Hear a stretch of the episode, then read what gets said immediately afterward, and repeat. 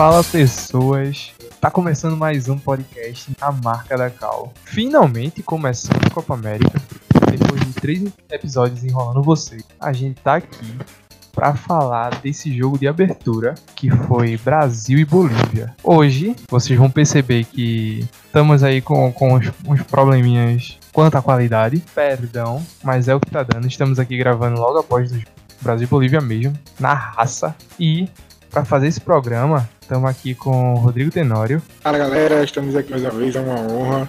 Poxa, uma honra. Ele aprendeu mesmo esse Gabriel. É, agora ele tá com boas modas, tá ligado? E como vocês ouviram agora, Gabriel Ferreira. E aí, pessoal, vamos embora. Copa América começando e é isso aí. 2 a 0 Brasil.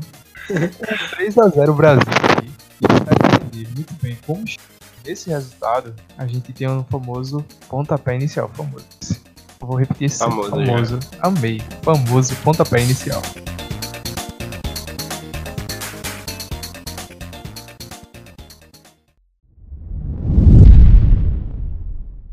O Brasil vinha fazendo sua preparação aí e realizou os dois amistosos. Um, Brasil 2 a 0 no Catar e o outro, Brasil 7 a 0 em Honduras. A gente se empolgou, a gente se animou, mas em um tivemos nosso principal jogador, o Neymar, cortado da Copa América por uma lesão ali no, no tornozelo. Ele rompeu o ligamento, né? Todo mundo sabe. E no outro amistoso, quase perdemos outro importante jogador. que Veio a fal- fazer falta hoje, né? Como podemos ver ali no primeiro tempo. Muita falta, Arthur. inclusive. O Arthur, ele, numa travada, num, num lance lá, saiu sentindo um forte dor no joelho. Mas terminou que durante a semana ele veio apresentando um- uma, uma boa recuperação, significativas melhoras e terminou que não foi cortado. Não pôde jogar hoje, mas continua com o grupo. Para a partida, mais de 67 mil ingressos foram vendidos para o jogo de abertura. O árbitro escolhido para conduzir esse jogo foi o Nestor Pestana, que é o árbitro mais badalado da América do Sul. Nesse meio tempo, o site do Globo Esporte fez um levantamento com dados e estatísticas sobre os elencos que vão disputar a Copa América. O da seleção brasileira foi o elenco mais caro, com 151 pontos, seguido por Argentina com 130 pontos e Uruguai com 114 pontos. A lista segue com Colômbia, Chile, Paraguai, Peru, Equador, Venezuela, Catar, Bolívia e Japão que fecha o ranking. A seleção brasileira, que busca seu nono título, confirmou que viria a campo com a tradicional, mas esquecida camisa branca. O uniforme foi lançado em homenagem ao time campeão do Sul-Americano de 1919, e essa cor não era utilizada desde 1954. Com o algoz de favorito ao título, o Brasil entrou em campo com a seguinte escalação: Alisson no gol, Daniel Alves, Marquinhos, Thiago Silva e Felipe Luiz na defesa, Casemiro e Fernandinho como volantes, Coutinho como meio-campista e no ataque com David Neres, Richarlison e Firmino. Já a modesta Bolívia foi a campo com Carlos Lampe, Diego Bejarano, Luiz Raquim, Adrian Jusino e Marvin Beiarano, Leonel Justiniano, Fernando Salcedo, Raul Castro e Erwin Saavedra, Alejandro Chumaceiro e Marcelo Moreno. E esse foi o pontapé inicial de hoje.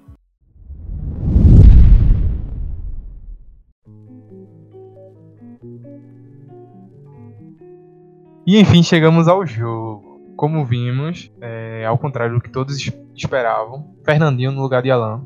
Aliás, no lugar de Arthur, preferido no lugar de Alan. E o Brasil seguia com, com o roteiro tradicional. Começando o jogo, pressionando, fazendo tudo que tinha feito nos outros podcasts. A propósito, você não ouviu os outros podcasts? Calma, termina de ouvir esse. Depois você ouve os outros e.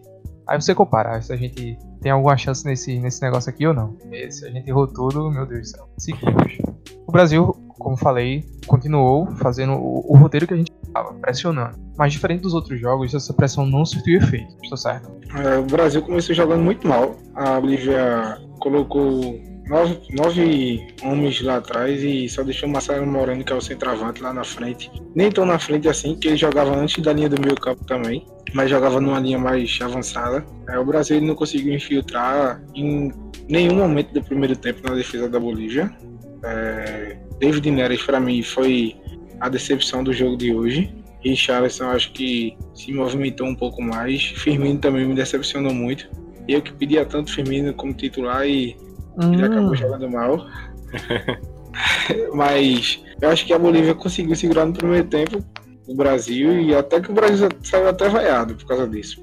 Acho que Pois Felipe é. Coutinho deixou um pouco a desejar também no primeiro tempo, mas o Brasil ele continuou pressionando, pressionando saída de bola, mas sem efetividade nenhuma. Assim, acho que o Brasil, acho que Tite vai ter que melhorar muito, porque se foi assim contra a Bolívia no primeiro tempo, imagina contra as outras seleções que tem um pouco mais de qualidade. Pois é, eu fiquei com a impressão inicial de que. É claro que a gente já tá meio que acostumado com essa pressão logo no início do primeiro tempo, mas as jogadas pra mim era como se elas tivessem sido feitas por fazer, tá ligado? Não tinha uma pretensão é, focando no gol, voltada pro gol como a gente tinha visto nos outros amistosos.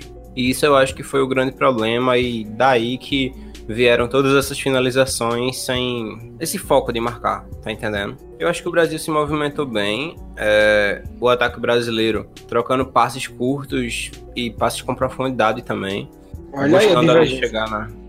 Mas vê, divergência a divergência de explicar. opiniões, hein? mas deixa eu explicar. Passes curtos na construção de jogada e com profundidade buscando levantamento na área. Era isso que eu queria dizer. Deu pra Poxa, entender mais ou menos? Meu Deus, se tem uns pisou- técnicos aí. pisou, É... loucou. E assim, jogando muito pelas pontas e com alguns cruzamentos na área, cruzamentos tanto longos quanto rasteiros, e a gente via que tinha tipo aqueles lances trombados dentro da área e acabava ou saindo pra fora ou sendo uma jogada que a zaga tirava e o Brasil tentava construir de novo, entende? A gente meio que adivinhou, né? É, Daniel Alves novamente. Eu acho, eu acho assim. Eu acho que eu e Biel já tinha comentado isso em, em alguns outros dois, episódios. Que o Brasil ficou muito leve com, com a nova formação. É, se, se ficou leve foi no segundo, segundo episódio, Brasil e ONU. E a gente comentou que, que essa troca de passes estava sendo bem, bem interessante. Essa troca de passes, no, no meu ponto de vista, con- conseguiu ter uma, ter uma sequência, pelo menos até os 17 minutos. A partir daí, o Brasil começou a sentir a pressão de não ter feito logo. E aí começou um probleminha. O Brasil não conseguia mais criar, criar nada. Assim, se você pegar os melhores momentos, eu tô fazendo entre os melhores momentos. Acho que teve uns quatro, quatro anos, foram os melhores momentos mais rápidos que a, que a Globo mostrou. Foi porque justamente isso. A Bolívia, quando, quando, quando se postou com as suas duas linhas, uma de quatro, de o Brasil sentiu uma dificuldade muito grande. E aí eu volto a falar que Arthur fez falta. Porque Com certeza. Casemiro ficaram plantados, criando um vácuo muito grande entre a transição defensiva até chegar ao Coutinho. Acho que o Coutinho ficou sobrecarregado, não foi? ficou e prejudicou demais esse jogo do Brasil. O Brasil passou, eu acho que uns, uns 10 a 12 minutos sem, sem criar absolutamente nada. O jogo chegava ali no, no último terço do campo, como o Tite fala, tu gosta de sempre frisar, Rodrigo. E voltava, chegava até a defesa, a Bolívia, por sua fragilidade, não criava nada também. O Brasil ia de novo. E ficou nesse vai e vem, é assim, chato por muito tempo. Teve uma hora que o Brasil tava com 80% de posse de bola. Tava com 10 chutes a mais que a Bolívia. E isso não se traduzia em nada no campo. Eu acho que era posse de bola ineficaz, né? É, anteriormente, podcast que a gente gravou contra Honduras, que o Brasil jogou contra Honduras, porque não adianta de nada você ter 70, 80% de posse de bola e não ser efetivo no ataque. Porque você fica tocando a bola pra, do, do zagueiro para lateral, da lateral pro zagueiro, e do zagueiro dá no meio campo, o meio campo volta pro volante. É melhor dar o passe em profundidade, vai, vai errar em alguns momentos, vai. Mas muito melhor dar o o passe em profundidade e ter uma possibilidade maior de acertar do que ficar ali tocando a bola lá atrás, girando o tempo todo, sem efetividade nenhuma. Eu acho Isso. que tu, tu frisou bem, só pra, só pra concluir, Gabriel, acho que tu Claro, frisou, claro, claro. frisou bem é, o que. o- tu frisou bem, André, o que em relação ao meio campo, Fernandinho e Casemiro marcaram demais. É, o Casemiro, essa é a característica real dele, ele para sair pro jogo é muito difícil. Mas assim, o Fernandinho poderia ter se soltado um pouco mais. O Felipe Coutinho ficou sobrecarregado e consequentemente jogou mal. Assim, como a gente já tinha dado a- as cartas, como o, o- o popular bem fala, é, Daniel Alves jogou muito bem, livre novamente pela direita, porque a gente tinha dito, Felipe Luiz é um cara mais que de contenção, o Daniel Alves é um cara mais de, de ataque. É, Daniel Alves jogou bem novamente, foi o cara que foi muito à frente, cruzou muitas bolas na área, mas o ataque ele não foi muito efetivo. Aí eu acho que foi isso que deu uma prejudicada no, no time do Brasil. E interessante o negócio até que o André falou e que foi muito comentado na, na transmissão da Globo também, que os volantes eles servem como suporte para os laterais subirem, né? Sendo que, pelo menos nos amistosos que a gente acompanhou, e eu volto a frisar, se vocês não ouviram os programas, tem aí, galera, é só depois que acabar esse programa aqui, vai lá e dá uma conferida. E a gente frisou bastante que, mesmo com esse apoio dos volantes para os laterais jogarem mais avançados, os volantes do Brasil costumavam participar mais do toque de bola, costumavam criar uma jogada de oportunidade que às vezes resultava até num chute de fora da área. E isso eu fiquei sentindo falta nesse jogo agora contra a Bolívia. É, o que eu acho também foi que Tite ele meio que prendeu os volantes. Não sei se isso foi por ordem dele, de dizer, ó, fica só lá atrás marcando e, e deixa só Felipe Coutinho e o trio de ataque para atacar. Eu acho que Arthur fez muita falta, uhum. apesar que Arthur precisa aprender a chegar um pouco mais na frente, mas mesmo assim, vê o que a gente tá dizendo. mesmo Arthur, não chegando, mesmo Arthur não chegando tanto na frente, ele ainda conseguiu fazer falta no jogo de hoje. Então assim, próximo jogo, se Arthur tiver recuperado, velho, coloca Arthur no lugar de Fernandinho, por favor, Tito, faz isso. Casemiro, ele tá ali, eu não tiraria Casemiro nunca do meu time, porque ele tá ali pra entre aspas, lógico, para fazer o jogo sujo mesmo, dar encarar o atacante e o adversário. E ele, ele não tomou amarelo esse jogo, né? É impressionante, eu fiquei até. Impressionante, né? Com aquela que... sensação de tipo, tá faltando alguma coisa nesse jogo. Nestor Pistana depois passando o corretivo do nome dele já da sua. Uhum. Gostei, André, gostei. Sensacional essa que já, que já tava anotado. Tava anotado, não. Já tava indo pra súmula e ele disse, cancela porque o menino jogou na tranquilidade hoje. Mas enfim, o primeiro tempo foi um primeiro tempo muito ruim, na minha opinião. Assim, ruim é pouco, o adjetivo correto é horrível. É, e, e, o que a Globo fez, tirou das vaias, colocou pro Ludum lá. Ficou muito estranho, cara. Ficou muito estranho. Ficou, ficou. Foi. Era melhor ter deixado as vaias mesmo. Dizer, ó, assim, então, assim, comentando um pouco sobre as vaias, tipo, é compreensível, só que eu não acho que era para tanto, não, tá ligado? É claro que a gente quer ver um espetáculo porque é um início de uma competição internacional e ainda por cima uma competição internacional sediada do Brasil, mas tipo, o Brasil, a meu ver, pelo menos, não foi tão mal assim no primeiro tempo. Foi mal, foi, jogou abaixo do que estava previsto, jogou, mas o início me empolgou bastante, tá ligado? Então eu fiquei assim meio, poxa, será que não era pra adiar essa vai aí pra depois não? É, poderia. É porque é porque a gente também tem aquela coisa de torcedor às vezes. Do outro lado também tem 11 caras, né, velho? É, não, ninguém tá jogando sozinho também. Então, assim, apesar de ser a Bolívia um time muito fragilizado, é, só tem Marcelo Moreno mesmo, é, pelo menos de um jogador de qualidade. É, mesmo assim tem, tem um boliviano, rapaz. Chumaceiro. Chumaceiro. Chumaceiro, velho. O maior volante boliviano que já jogou no, no meu leãozinho, rapaz. Respeita. Aí a gente quer 5x0 no primeiro tempo, mas também não é assim. Mas mesmo assim o Brasil jogou mal, opinião. No tempo que o Brasil votou, acho que Tite deu uma sacudida no vestiário e Isso. os jogadores já acordaram em campo. A galera sai vaiada. Chegou, é, eu acho que ele chegou dizendo, vocês estão pensando que isso aqui é Honduras, é cara. Não, e tem a questão também, Pode só pra gente sair um pouquinho do contexto é, do jogo, tem a questão também do dele querer garantir o carro dele, né? É, não foi à toa que ele convocou muito, muita gente velha, não. Ele só vou garantir aqui. Pois é, pois é. é né? correu com o Neto, recebendo um milhão por mês, ele só vou garantir o meu ponto de cada dia. pra... Por muitos dias. Vou garantir a minha feira aqui, o leite dos meninos. É. Mas eu gostei do segundo tempo do Brasil. Pronto, aí a galera saiu vaiada, né? Sai vaiada e quando volta, gol do Brasil. É, né? O famoso VAR, né? O VAR salvou o início do segundo tempo, porque que alguém quer comentar alguma coisa para começar? Eu gostei dele atendendo o telefone ali no meio. Pois é, cara, na minha cabeça não tem como não criar uma piada, tá ligado? Toda vez que foca no juiz assim, o juiz fica meio que pensando, tá ligado? É como se ele tivesse Alô, mãe. em contato ali com, com alguém ali pelo telefone. É engraçadão, cara.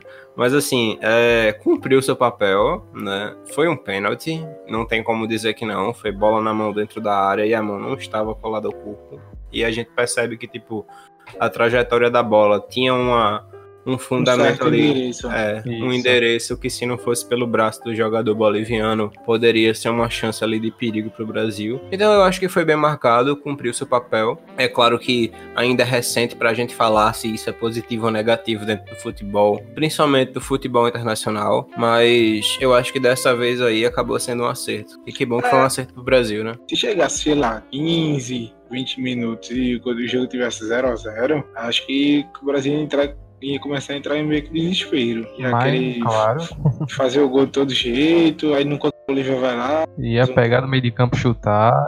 É, É, mas assim, voltou de uma outra forma.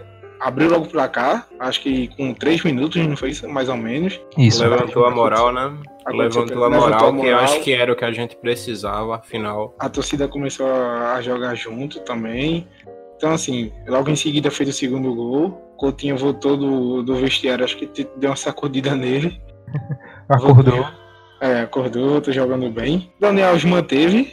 Daniel Alves é impressionante, né? Com 36 anos. É um cara Olha. muito. Assim, ele não deixa a desejar, né, cara? São partidas muito sólidas.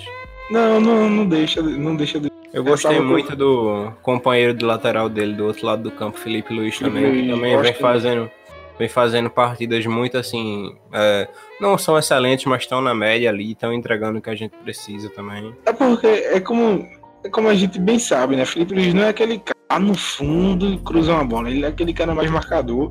Se der pra ele chegar, ele chega. Agora sim, ele faz uma partida muito sólida, velho. Ele, ele sólida, ele marca muito, faz Tem o um dele. passe de qualidade, né? É, ele é o famoso o tradicional feijão com arroz. E eu gosto de jogador assim também.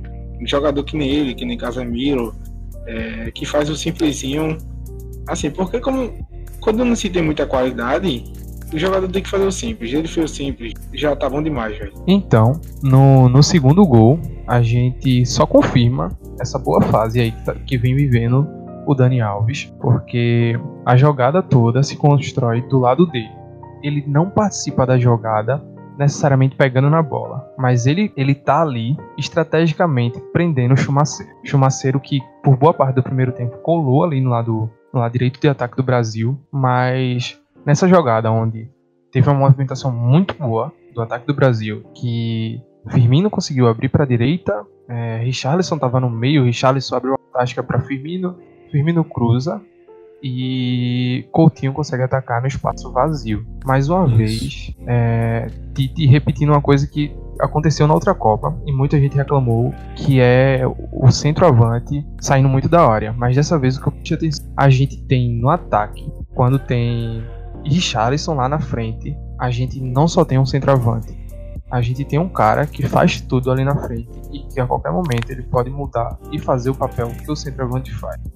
Esse foi um diferencial princi- principal assim do que aconteceu na Copa e que se acontecesse na, na, na, na Copa que aconteceu hoje poderia ter acontecido diferente. Poderia não, poderia não ter dado em nada, mas eu acredito que essa movimentação que aconteceu hoje foi fundamental para não repetir as coisas que aconteceram na Copa de 2018. Pois é, e fazendo uma função que teoricamente deveria ser de Richarlison, né? O Firmino sai, pega a bola na direita, Coutinho aí com um oportunismo de centroavante chegando, inclusive ele fez uma boa partida também, na minha opinião. E segundo gol, cedo no segundo tempo, a gente deu aquela animada, mas assim, continuou até criando o Brasil, sendo que não foi tão forte quanto nos primeiros minutos. Eu acho que a Bolívia já tava meio que, meio quando o Brasil faz o segundo gol, que Coutinho entra na área sozinho, ninguém acompanha ele. Então, assim, isso tem que ser repetido mais vezes, é, com Coutinho, com Fernandinho, é, e com o David Neres do outro lado, que eu acho que David Neres, se próximo jogo, se não jogar bem, e Everton entrar do jeito que entrou hoje, vai começar a balançar. É, eu acho que eu acho que Coutinho. acho que Essa saída de Firmino da área foi meio que desnorteou o- o- os, os zagueiros da Bolívia, né? Esse Firmino Uhum. saiu, todo mundo saiu atrás dele, Coutinho veio por trás da zaga e cabeceou sozinho. Então, assim, Richarlison jogou bem também. Acho que o Brasil falta um pouquinho mais de consistência no meio campo.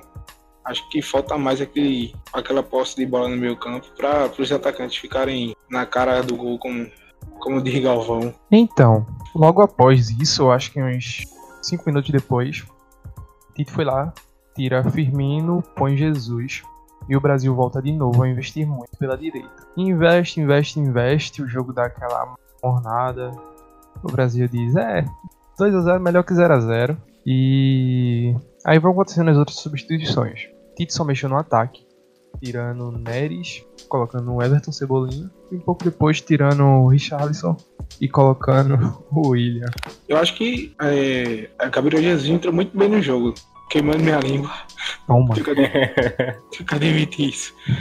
Queimou minha língua. Eu que torci tanto pra Firmino ser titular, que veio com moral, campeão da Champions, jogando bem. Eu disse, não, Gabriel Jesus foi banco praticamente toda a temporada no, no Manchester City tem que ser banco aqui também. Pois é, que acontece? Tá com gás, tá com gás pra jogar, cara. Aham. Pois é, cara. é, a gente tem que, que comentar isso aqui, que ele já vem numa crescente aí de alguns jogos, né? Tanto em Isso. participação de jogada, quanto em, em marcação de gols também, que é a principal função dele. Mas ele entrou muito bem, entrou concentrado, pelo que, tipo, eu consegui observar. É, aplaudido pela torcida, né? Quando o Firmino saiu e cumprimentou ele que ele entrou, a torcida já deu aquela, aquela moral. Então eu acho que ele entrou confiante, criou uma jogada muito bonita pela direita. Eu acho que foi o drible mais legal que teve no jogo, que ele botou nas pernas do adversário de letra, né? Cruzou na área, acabou que o gol não saiu, mas foi muito legal. Mas assim, é, vai ter aquela competição pela vaga de, de titular que a gente já vinha falando nos programas passados e que vai dar muito trabalho pra Tite aí pra definir quem vai ser titular mesmo ou não. É porque ele entrou querendo, né? Eu, é porque ele se, eu acho que ele se movimentou no, no, no pouco ele, que ele ficou em campo, que ele se movimentou mais que Firmino. É, não sei se a minha impressão tá sendo errada, mas é assim. Eu concordo, concordo contigo. Pronto, acho que ele se movimentou mais que Firmino. É porque ele buscou o jogo, né? Acho que ele me colocou no banco, então eu tenho que mostrar um futebol legal pra dar um trabalho pra Tite no próximo jogo. Mas ele Isso. entrou bem. Assim, é porque como é, co- como é Copa América, mesmo, ao mesmo tempo de Copa do Mundo, é tiro curto, velho. Quem jogou bem tem que ficar. Eu acho que Tite não tem que repetir o erro do ano passado, não, de É, Insistir. olha aí. de, tá, de Gabriel Jesus tá jogando mal e continua assistindo. Firmino jogou mal, tira, velho. Já coloca Ah, o Gabriel? Jesus. E alô, Tite, eu sei que você nos ouve. Então, olha aí, hein? Ou até mesmo pode colocar Richarlison também, de centroavante, se ele quiser dar uma mudança mesmo no, no trio de ataque. Um pouco depois, aos 39, temos aquela pintura pelas mãos de Everton Cebolinha. No momento que o jogo já tava meio lá, meio cá, ninguém sabia mais o que queria direito pra vida, é, Cebolinha vai lá, mete aquele golaço, Golaço, hein? fechando Mas- o, o 3 a 0 com, com, assim, com chave de ouro, pra tirar É. qualquer preocupação assim das costas de Tite e pra pensar pro próximo jogo. Ele conseguiu chamar a atenção e acabou meio que com o placar de 3 a 0 amenizando o primeiro tempo do Brasil, que não foi lá muito bom, né? Uhum. É, entrou com a característica dele, que, tipo, eu acho que contra a seleção da Bolívia deu muito certo. É claro que é um tipo de jogador que vai para a jogada individual, tem essa característica forte e não é contra toda a defesa que ela vai funcionar e hoje funcionou muito bem. E aí ele consegue aquela jogada ali pela esquerda e tem a felicidade de acertar aquele chute que meu amigo, meu vizinho aqui deu um pinote do sofá e bateu na parede, porque não é possível, cara. Foi um estrondo muito grande. Quem comemorou esse gol provavelmente foi o último de Cebolinha jogando pelo Grêmio. tá? Pois é, era o que eu ia dizer aqui. Os dirigentes e os, o pessoal aí da cartolada do Grêmio, os olhos deles nesses momentos deviam estar como cifrões, né? Da nota de, de dólar. Agradecendo. E o lá. pior é que o Milan, que ele tava muito caro, é, que o Grêmio tava valorizando demais. Assim, é, não sei se o Milan vai voltar atrás dele, não. Apesar que o Milan não vai nem vem nesses últimos anos, acho que dá pra ele ir pra um time mais legal. É, pois é, levou o Paquetá agora, né? O É, Paquetá tá lá tentando se provar. tentando se provar, mas voltando pra seleção, acho que o segundo tempo Everton entrou, deu trabalho pra zaga da Bolívia, que não era essas coisas, mas ele jogou muito bem. Sim, então vai colocar um, um trabalho bom pra cabeça do Tite. Um problema muito bom pra ele. O trio de ataque tá, tá ralado de escalar esse trio de ataque. Pra mim, pareceram dois times. O do primeiro tempo e o do segundo. A gente tem na próxima terça, às nove e meia da noite, mais um desafio. Mais um desafio mesmo, assim, pra saber o que esperar dessa seleção. Porque os dois amistosos provaram que foi um pouco de maquiagem. Terça-feira, o que vocês mudariam, assim, de cara, para esse jogo, ou daria mais uma chance para essa seleção, tendo em vista que é só o segundo jogo na competição? Eu acho que eu tentaria tentar dar um pouquinho mais de consistência no meu campo, como eu já tinha falado anteriormente, porque acho que ficou um vazio muito grande durante todo o primeiro tempo e durante um certo momento do segundo. Então, assim, eu não mudaria, a não ser que Arthur esteja totalmente recuperado. Se ele tiver, eu vinha com ele e com Casemiro. Mas se for para continuar Fernandinho, eu chegava em Fernandinho, Casemiro e Felipe Coutinho e falava, ó, a gente precisa trabalhar um pouco mais a bola no meio campo, é, é, dar um suporte maior no ataque, principalmente Felipe Coutinho. Então, liberaria mais um pouquinho o Fernandinho, deixaria Casemiro um pouquinho mais marcando, que é o que ele sabe fazer de melhor. Já que fica Felipe Luiz também lá atrás, então, assim, acho que ele tem que liberar um pouco mais Fernandinho e uhum. deixar Coutinho jogar, velho. Ó, Coutinho. Tá liberdade total ele, ó. Flutua no meu campo o tempo todo. Não se limita em ficar no espaço, não. Pode flutuar. Lado direito, lado esquerdo, pelo centro. Então, assim, acho que Coutinho, ele vem de uma temporada um pouco abaixo do que era esperado, mas ele é um bom jogador. Aliás, ele é um ótimo jogador ele não chega a ser um gênio, na minha opinião, mas ele é um craque. Só para complementar agora o que o Rodrigo falou, concordo sobre a questão de Arthur no meio, é, jogando ali com Casemiro. É claro que a gente é, fica com um pouco de pé atrás, porque a gente sabe que Fernandinho é um jogador querido de Tite e que talvez Arthur precise aí de mais algum tempo para voltar 100% para a titularidade. E eu também queria ver alguma modificação ali no, no ataque do Brasil. Eu não sei se essa partida de Firmino hoje converseu, talvez fosse melhor voltar com Gabriel Jesus para o próximo jogo. Mas de resto, eu acho que tá tranquilo, deu para sentir que o Brasil, apesar dos amistosos terem sido mais fáceis, ainda tem um time sólido e é um time que pode aí brigar com certeza pelo título da competição. Eu acho que eu só não entendo porque ele não David Neres e Richarlison. Eu ainda não consegui entender isso. Eu que eu já tentei entender isso de todas as maneiras, porque se, se David Neres é destro, na esquerda, ele vai lá pro lado direito, ele corta para dentro, fica e consequentemente Firmino do lado esquerdo também. É Firmino não, é o Richardson do lado direito também, corta para dentro e consegue estar melhor, assim. Acho que, acho que é por, por, por conta do, do, que ele já faz no Ajax. É, não sei também porquê, mas fizeram isso com ele no Ajax. E, e, ele. A temporada toda jogou assim, né? Então, eu acho que Tite só não quer confundir a cabeça do menino agora. Quanto, quanto à seleção, para mim, eu também não mudaria caso Arthur não volte. Deixaria essa galera e tentaria aproximar como, como tu falasse aí. E por que eu falo isso? Porque a gente bate muito na tecla dizendo que tem que dar consistência pro time. Mas a gente já falou aqui, é uma competição de tiro curto. Ano passado, meteram pé de Tite por isso. Gabriel não fez um, um bom início de Copa e ele manteve. Ó, Firmino não fez esse jogo bom. Tite, bora abrir o olho, bora ver aí. Bota, bota o menino Jesus. Se não quiser botar o menino Jesus, mete Richarlison ali. Põe os caras que tu acha que vai dar certo. Mas não continue no erro. Para mim, Isso. esse esse é o ponto de, do seguinte, a gente tá jogando em casa e se a, a gente não tem paciência, a gente, diga-se, torcida brasileira, não tem paciência, vai ser vaia sempre que alguma jogada não dê certo. Por exemplo, com o Firmino. Firmino errou um lance bobo, a galera vai vaiar. Porque a gente é dessa. A gente é disso e. É porque essa questão de. é cultural, né? A, a torcida se acostumou com, com jogadinhos de com, com show. Aí como o futebol mudou, é mais um toque de bola, questão física agora, aí a torcida meio que não se acostumou com isso ainda. Mas eu creio que vai se acostumar. E eu creio que Tite aprendeu também no ano passado. Acho que se alguém vacilar, acho que ele vai mudar. Acho que espero. eu espero. Também a espero gente, muito isso. A gente não tá podendo ver a entrevista dele agora, a coletiva, mas a gente espera que, que tenha esse, essa mudança de postura para ele. Espero que ele admita o erro também. É, como tu mesmo disse agora, a gente não tá vendo a coletiva, mas até porque a gente tá gravando, mas espero que ele admita o erro de, de dizer, ó, oh, primeiro tempo a gente jogou mal. Espero que ele não venha com aquelas coisas de tipo palestra, que às vezes ele quer fazer isso.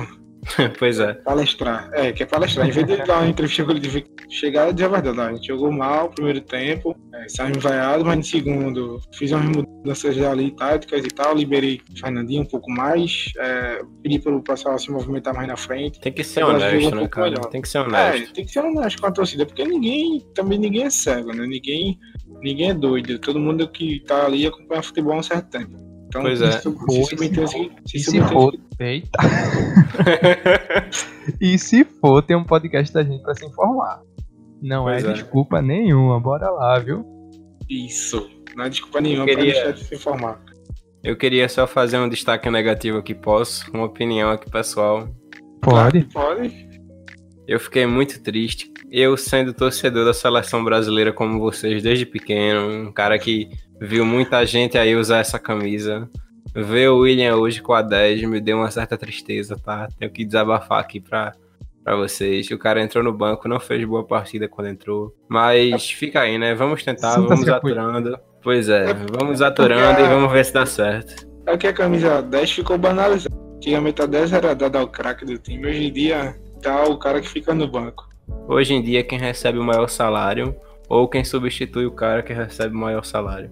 É, porque eu mesmo não sou. Eu confesso que eu não sou muito apegado com questão de número de camisa. Mas assim, a minha 10, confesso também que eu daria para um cara top. Apesar eu já falei, eu já falei aqui, acho que dois programas atrás, a questão de Coutinho como meio armador jogar com a 11, sendo que a 11 tradicionalmente seria do ponta, ponta direita, eu acho, gente. É, acho que sim. Mas assim, se tem alguém que, a meu ver, estaria merecendo essa camisa 10 nesse momento, seria Felipe Coutinho, com certeza.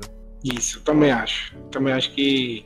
Mas é porque assim, a numeração é feita antes da competição começar, né? Aí como ele não, não pois é, pois é. Como ele não tinha se machucado ainda, é, a, a, ninguém imaginava que ele ia se machucar. Logicamente ele é a 10, porque é o craque do time, parará, tem, etc e tal.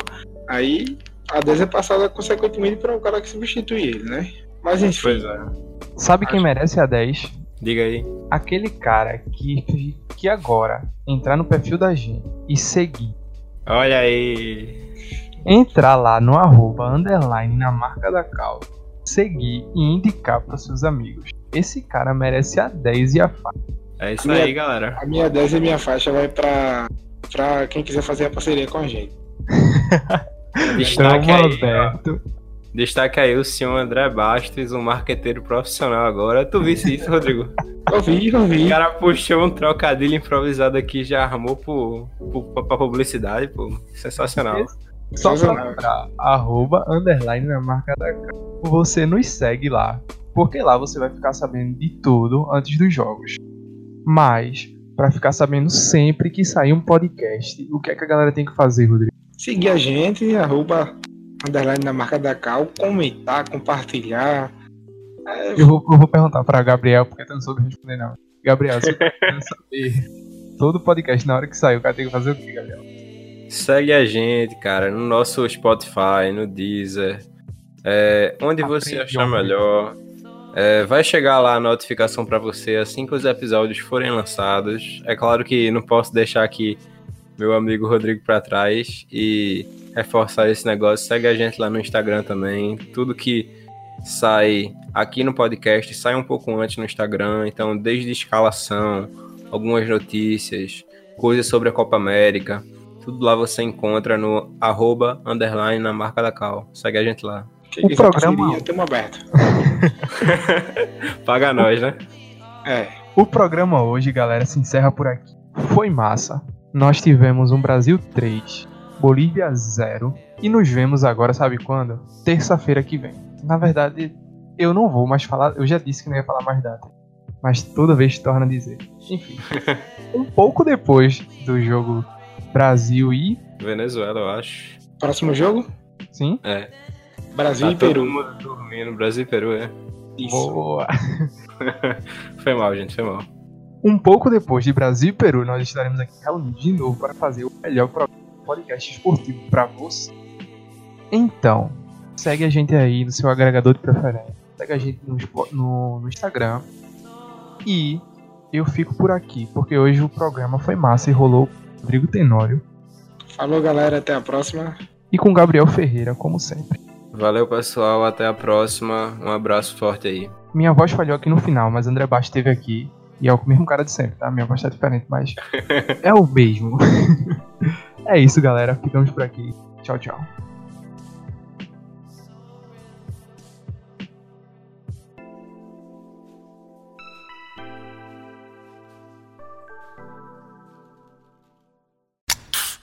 Here's the thing about new Cherry Vanilla Coke. Though cherry's named first, all the flavors taste just as great. I mean, it could have just as easily been Vanilla Cherry Coke, or it could have been Coke Cherry Vanilla. And since it's two amazing flavors of Coke, it might have been Coke Vanilla Cherry Coke or Cherry Vanilla Coke Coke. Mm, unless you're in France, which would make it Le Coke de la Vanilla de la Cherry de la Creme. New Cherry Vanilla Coke. So good together. And new Cherry Vanilla Coke Zero Sugar. Same great taste, zero sugar.